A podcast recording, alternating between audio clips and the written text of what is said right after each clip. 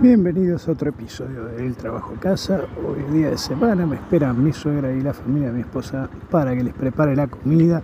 Así que estoy con mucha algarabía volviendo a mi hogar para hacer una suerte de mucamo y cocinero a la vez por un par de horas este, mientras me entretengo en familia. Eh, bueno, creo que eh, ya demos por agotado el tema educativo porque bueno, ya de la universidad en este momento se me viene mucho más para decir quizá después ahonde sobre algunos detalles. Em, así que pero vamos a arrancar con un tema nuevo. Este podcast se me ocurrió hablar de la amistad. Pero no de la forma típica que uno habla de la amistad, sino vamos a analizar eh, primero el concepto, que vendría a ser para la media de la sociedad una amistad, porque uno dice, este, es mi amigo. Cuando uno es chico, o sea, en los primeros tiempos uno le dice amigo a cualquier cosa, ¿viste? Antes no te, no te hacía mucha distinción cuando eras chico, de si es amigo, si es compañero, si es qué. Pero uno decía amigo a todos los compañeros de colegio, que era lo más cercano que tenía, mi amigo, mi amigo, mi amigo. No son amigos de verdad realmente, la gran mayoría son compañeros, no distinguimos este, entre la amistad y lo que no lo es, y eso nos pasa hasta muchos años después. O sea, porque no tenemos mucha idea de qué es la verdadera amistad.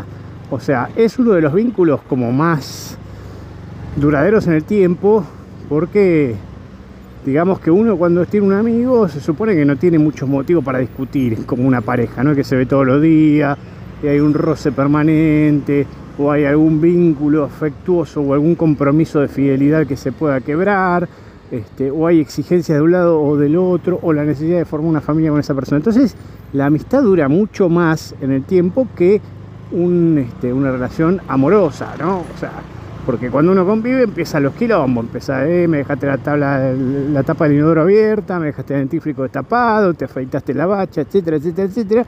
Y son todos temas para cagarse a trompadas a diario, o quiero gastar la guita en esto y yo no quiero, o quiero irme de vacaciones, o lo que mierda afuera siempre hay un roce. Pero en la amistad no existe tanto porque no es tan constante. De hecho, es tan así que desde chicos nos vemos con los amigos durante el colegio únicamente, no hablamos durante la estadía en el establecimiento educativo, o sea, en el aula no te dejan hablar, el docente está dando la clase, así que no hablas, hablas solo en los recreos o en el momento de esparción eh, que puedas llegar a ver, de esparcimiento, eh, con lo cual no tenés tampoco demasiado trato con estos presuntos amigos que son compañeros. Después lo puedes llegar a ver en algún otro evento, un cumpleaños, donde hay mucha gente, no solo está tu amigo, entonces hay mucha gente y puedes hablar un poquito, pero nada, o sea, con cada uno un poquito y se acabó. Eh, pero verdaderamente, ¿cómo distinguimos a esa gente de un verdadero amigo? ¿Cuándo pasan a ser verdaderos amigos? O sea, ¿cuánto? Porque digamos, de todos esos que primero arrancamos con una parva de amigos de niños, de repente nos damos cuenta que no todos pueden ser llamados amigos, ahora ya los padres aclaran, ¿no? Nos dicen, no, mira que no es tu amigo, es tu compañero, por, lo menos en casa hacemos así.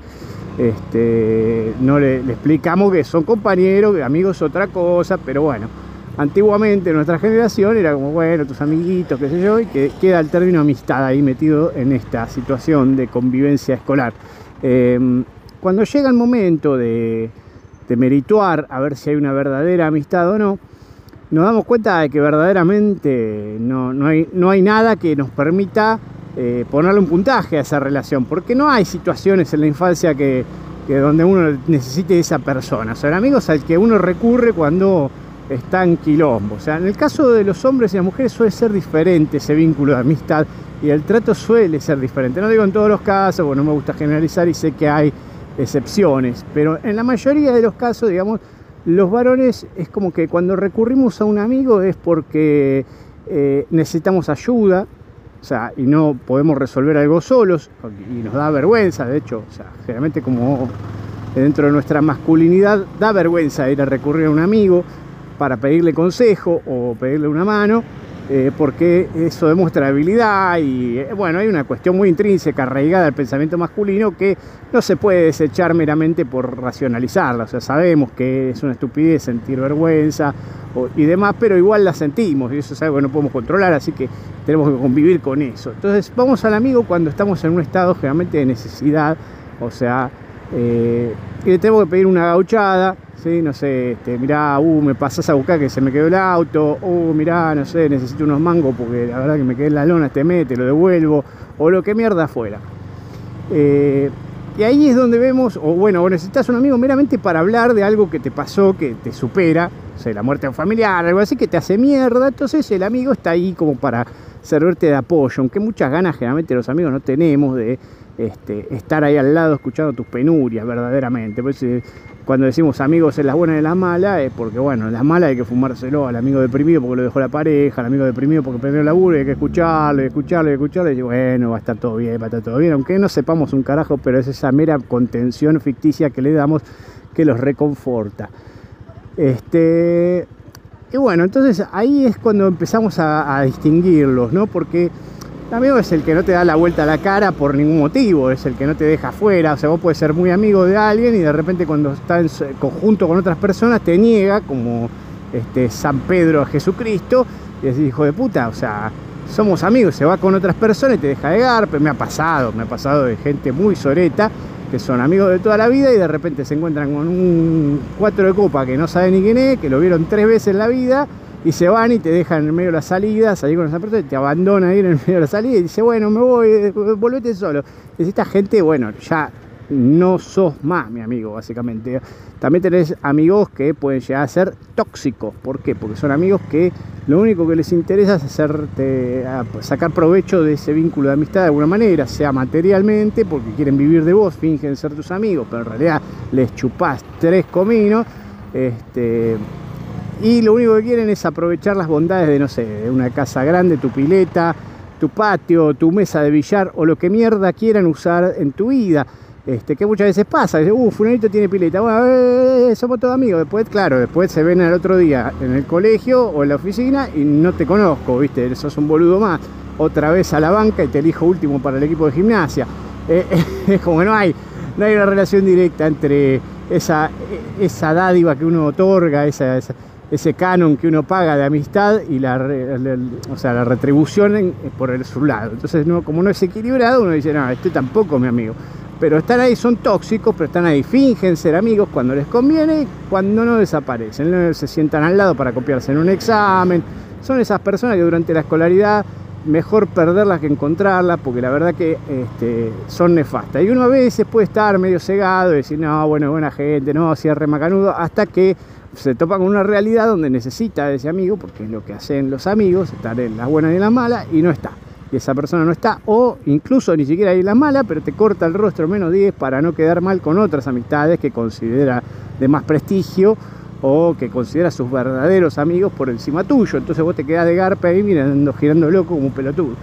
Y eso es un garrón, sinceramente, este, perder ese darte cuenta de que ese vínculo era falso es algo desgarrador para cualquier niño en esa etapa. Entonces uno va aprendiendo con la vida que hay personas de mierda ya desde temprana edad, incluso en la amistad, no solo en la pareja, eh, ni en la familia, ¿no? Pero en, la amistad es algo muy particular, porque uno arranca, como les digo, con un montón de amigos y a medida que pasan los años los va eh, generalmente perdiendo en el camino. En algunos casos conozco gente amiguera que se sigue juntando con gente del primario, qué sé yo, pero la verdad, o sea, yo con la gente del primario poco y nada, por más que haya compartido primario y secundario, ya no los quiero ver, porque no son mis amigos realmente, o sea, ya dejaron de ser mis amigos hace mucho y no compartimos más nada, así que es como que nos vamos a juntar a hablar de pelotudeces de hace 20.000 años que pasaron cuando estábamos juntos, porque claro, ya no compartimos más nada eh, de nuestra vida, no tenemos la misma familia, no tenemos los mismos intereses, no tenemos nada, o sea, ni, ni afinidades este, políticos, religiosas, musicales,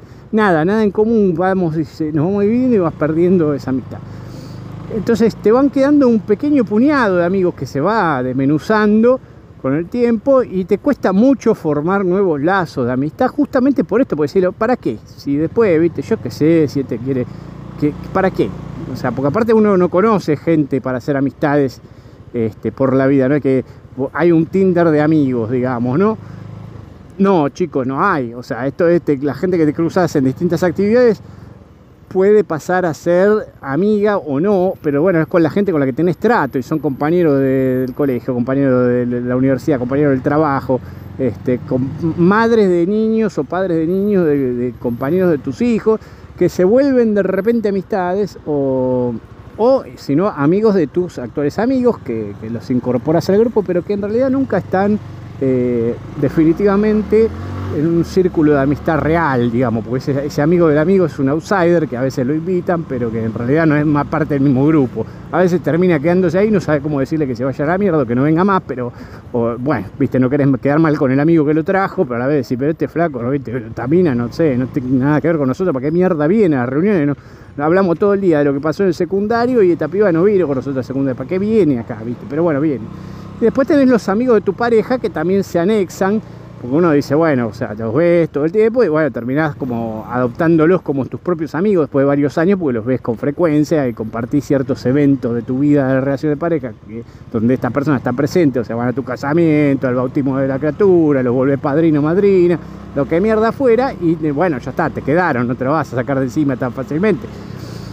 Pero bueno, los amigos en general, eh, uno quisiera que fueran esos amigos de fierro que no te dejan en ningún momento y que cuando tenés que llorar están ahí para escucharte y que cuando te va bien no te dicen qué bueno de, pura, de puro compromiso, sino que verdaderamente se alegran porque te vaya bien o, están esperando que te vaya bien cuando estás mal y ojalá les salga todo bien de corazón, que es muy difícil encontrar gente así, porque la mayoría de la gente es una mierda, o sea, el ser humano es una mierda, entonces cuando te va bien te va a decir, ah, qué bueno, pero por dentro estarán deseando este hijo de puta, qué suerte que tiene, ojalá que se le reviente la casa y se le prenda fuego con la familia adentro, etcétera, etcétera hay gente muy caca, este, que uno no la sabe hasta que llega el momento indicado, porque es así, uno no conoce eh, al, sorete hasta que se da a ver, se, se ocultan muy bien los soretes entre la gente que conocemos. Entonces, bueno, ese grupo se reduce un puñado eh, que uno ya sabe, lo comprobó a través del tiempo, garantía de confianza, que es una persona que estuvo en buenas, estuvo en malas, que nunca te habló peste, que nunca te enteraste que hablara peste, porque aparte de eso también te enterás por oído, de, por boca de ganso, como dicen por ahí, que anda hablando ese de vos. Entonces decís, bueno, este tipo al final no es tan amigo como pensaba, porque en definitiva no, le interesa, o sea, me ensucia por todos lados. Y suele pasar mucho eso, viste, que que se suelen querer cagar la vida. Lo único que les interesa es cagarte. Así que cuando quedamos con ese pequeño y reducido montículo de, amiguitos eh, y no podemos sumar más. Y pasa, llegamos a la adultez y es complicadísimo, porque solo vemos gente del trabajo, generalmente es el mismo trabajo de hace años, porque es muy raro, algo que cambie de trabajo cada por tres, generalmente suele ser un trabajo estable, entonces la gente que ves en el trabajo suele ser tu amiga, este, entre comillas, o es con la única que podría formar una amistad si no, si no lo son. Y vos no querés formar amistad con la gente del trabajo, no querés, no querés formar amistad con la gente del trabajo porque tampoco son tus amigos, porque si, son si es tu jefe, no es tu amigo, es tu jefe. O sea, si te tiene que cagar a pedo, te tiene que rajar lo que sea, te va a rajar igual, te va a pedir el pase igual, te va, lo que mierda fuera igual, le va a chupar un huevo que te diga que sos, sos un empleado para él y no vas a ser su amigo. Y encima no le vas a poder ser sincero porque no puede ser, este, no te puede decir a tu jefe, sos un pelotudo, por más confianza que tenga, porque se lo va, puede tomar a mal y puede salir eyectado en una silla. Entonces es una amistad obsecuente laboral que no sirve. Y después tenés una amistad con los compañeros, o sea, con los pares dentro del escalafón jerárquico, que tampoco es saludable. ¿Por qué? Porque los compañeros en realidad están como vos esperando que les den un ascenso, que les den un aumento, que lo que mierda fuera, o, tener una mejor oficina, y están compitiendo en cierto modo con vos. Entonces tampoco son tus verdaderos amigos, porque cuando llega la hora de la hora, esta gente eh, también desea que te pase el tren por encima, valga este, el ejemplo, porque estoy en la vía y estoy esperando que pase el tren. Eh, pero es verdad, o sea, uno puede decir, nada, es buena gente, pero no estás seguro de que sea buena gente. No sabes si cuando, o sea, si le dan a elegir ascende vos o ascende tu amigo, ¿y quién van a decir? Ellos, van a querer ascender ellos. Por más que vos labures mejor, por más que vos tengas más antigüedad, por más. Eh, cada uno pelea por tener agua para su molino acá. Entonces, es sálvese quien pueda y les chupa un huevo la, supuesta amistad, ¿viste? Pero hay gente que en el laburo no distingue esto y genera amistades del laburo que son recontra tóxicas que, lo único que hacen es perjudicarte, te genera un daño irreversible. Pues esa gente no la, no la tenés que tener en tu vida como amigos. O sea, tenés que mantener una buena relación laboral, buenos compañeros y a San se acabó. Para evitar decepciones. Porque aparte si te haces muy amigo de tu jefe para ascender con el propósito de, bueno, me voy, a ganar un carguito porque, o un ascenso porque soy amigo del jefe, por ahí lo consigas, pero en un momento dado esa relación se va a cortar y te va a dejar de lado con un mayor dolor. O sea, cuando no te dé el ascenso vos y se lo dé a otro que le chupa más la media, o porque si es un jefe que acepta que sus empleados sean sus amigos personales y les da beneficios, tarde o temprano va a aparecer otro que va a ser más chupaorto que vos y te va a ganar el puesto y te va a dejar tirado en, la banquina. Así que trata de evitarlo. O sea, yo soy muy, eh, estoy muy en contra de chupar las medias como una vía de, ascensos, pero muchas veces este, hay gente que lo hace, y la gran mayoría lo hace, que le soba el lomo al jefe y dice, soy el mejor, soy un crack, soy un genio. yo, este, va, uh, qué bueno que haces, no sé, te, gusta hacer alpinismo, uh, a mí también me encanta, mentira, no te encanta el alpinismo, en la vida trepaste nada, ni en la plaza, te, en la placita del barrio trepaste a los juegos, qué mierda hablas, pero bueno, la gente con tal de quedar bien le dice cualquier boludez al jefe y le soba el lomo, le dice que lo que hace lo mejor y hasta comparte actividades, van al gimnasio juntos o la misma este, nutricionista o el mismo tratamiento cosmético o lo que mierda fuera, solo para obtener un beneficio y, fingen una amistad que en realidad no existe. Así que bueno, eso es por ahora lo que tengo para decir de la amistad. Vamos a ver si continúa el podcast de mañana. Si les gustó, denle me gusta, ¿sí? porque si no, no me va a escuchar nadie. Compártanlo en algún lado y se les estaré eternamente agradecidos. Es más, pueden llegar a tenerme de amigo a mí, que no sé qué tan bueno sea porque soy uno de los peores amigos de la historia. Pero bueno, les dejo un saludo muy grande y nos escuchamos mañana. Chao.